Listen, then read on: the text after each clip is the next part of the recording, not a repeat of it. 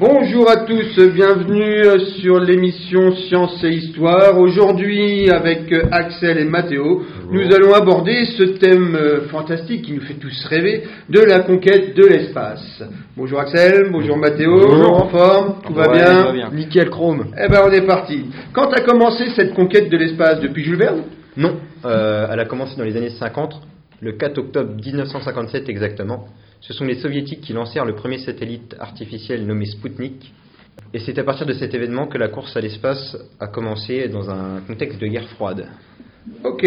Quels sont les événements marquants de cette course à l'espace entre soviétiques et américains?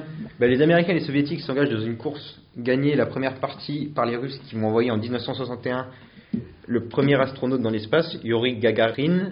Le jour G, comme Gagarine, avait commencé pour Moscou. Une ovation ininterrompue a conduit l'homme de l'espace jusqu'à la place rouge. Et à la tribune du mausolée de Lénine, la foule qu'on a évaluée à plus d'un million de personnes a pu acclamer à loisir l'homme qui peut, le premier, se vanter d'avoir vu de ses yeux la Terre ronde comme une boule et d'avoir vécu la plus extraordinaire aventure du siècle. Finalement, en 9 ans, les Américains développent le programme Apollo qui, en 1969, envoya sur la Lune l'équipe de Neil Armstrong avec Buzz Aldrin et Michael Collins. One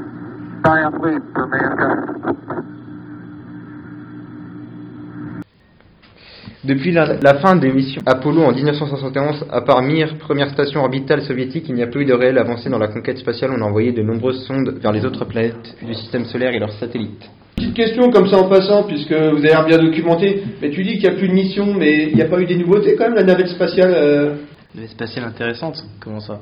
Challenger, Discovery, Euh, Il y en a plein qui se sont crachés, donc on va pas prendre ça pour des réussites. des réussites quand même, pour les missions qui ont abouti. Oui, qui aboutit, mais ça reste des missions autour de la Terre, il n'y a pas grand chose. c'est des c'est plus scientifique, euh, du travail en orbite, pas vraiment. Enfin, c'est pas des vraies avancées majeures, ça a permis de découvrir pas mal de choses, mais Donc nouveauté technique, mais peut-être pas grand, Hum, grande ça. nouveauté en termes scientifiques. Et au XXIe siècle, Mathéo? Bah, au XXIe siècle, euh, le privé euh, s'intéresse à l'espace avec la création de nombreuses entreprises comme SpaceX ou Blue Origin, il y en a bien d'autres mais ils sont un peu moins connus, euh, qui eux ont permis de réduire drastiquement les coûts d'accès à l'espace, surtout pour l'envoi de satellites en orbite basse ou en orbite géostationnaire. Par exemple, avec l'Ariane 5, le coût du kilo est de 21 500 euros. Et pour SpaceX, le coût est de moins de 5 000 euros le kilo Ok. qui est une belle réduction. Après, l'objectif final de, de- de SpaceX, par exemple, bah, c'est d'aller sur euh, la planète Mars avec le- leur nouveau vaisseau en développement, le Starship. Donc ça, c'est les objectifs nouveaux de SpaceX. Exactement.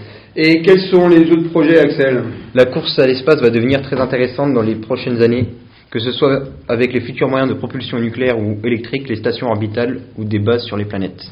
Eh ben écoutez, Mathéo et Axel, merci à vous et rendez-vous pour euh, les auditeurs à un prochain numéro de Science et Histoire sur Radio JBC. Au revoir. Au revoir. Au revoir.